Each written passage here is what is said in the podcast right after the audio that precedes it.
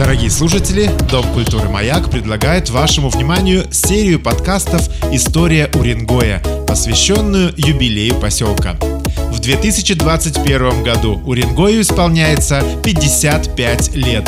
Это знаменательное событие не только для всех его жителей, но и для тех, кто когда-то жил и работал в нашем легендарном поселке.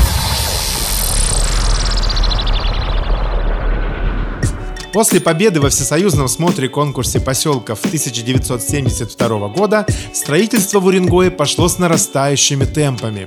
Количество жителей стало соответственно увеличиваться, и это начало порождать новые проблемы, а именно нехватка товаров первой необходимости и в целом ухудшение торгового обслуживания и общественного питания.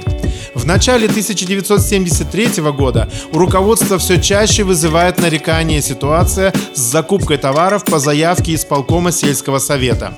Чтобы хоть как-то решить задачу снабжения, создается торговая комиссия, которая берет под свой контроль продажу дефицитных товаров. Зато никаких проблем не было с развитием учреждений культуры. 1 ноября 1973 года в Уренгое открылся филиал детской музыкальной школы поселка Таркасале, в котором два преподавателя – Вера Львовна Кудрявцева и Татьяна Александровна Мухина обучали 10 детей искусству игры на единственном в поселке фортепиано.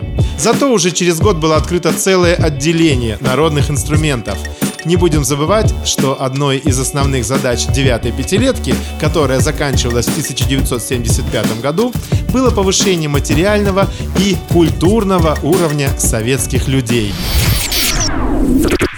И как никогда актуальным стал набивший оскомину насущный вопрос, много лет упорно не покидавший повестку дня исполкома Уренгойского сельсовета. Это вопрос организации бытового обслуживания населения. К радости посельчан в 1974 году открылся комбинат бытового обслуживания с парикмахерской и швейным цехом. Пройдет еще пять лет до того, как у КБО появится новое здание и расширится перечень предоставляемых услуг. Последний год девятой пятилетки, 1975, запомнится в истории Уренгоя тремя построенными 21-квартирными домами, новым зданием больницы на 25 коек, столовой на 50 мест и хлебопекарней. Главным же достижением станет победа коллектива Уренгойской нефтеразведочной экспедиции в социалистическом соревновании и вручением переходящего красного знамени. Самый значительный вклад в выполнение производственных заданий внесли буровые бригады Грекова и Глебова.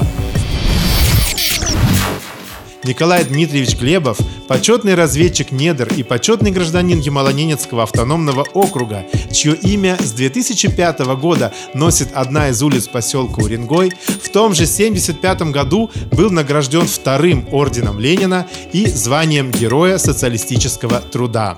Бригада Глебова была настоящим лидером среди буровых бригад геологической отрасли всей страны и принесла всесоюзную славу нашему поселку.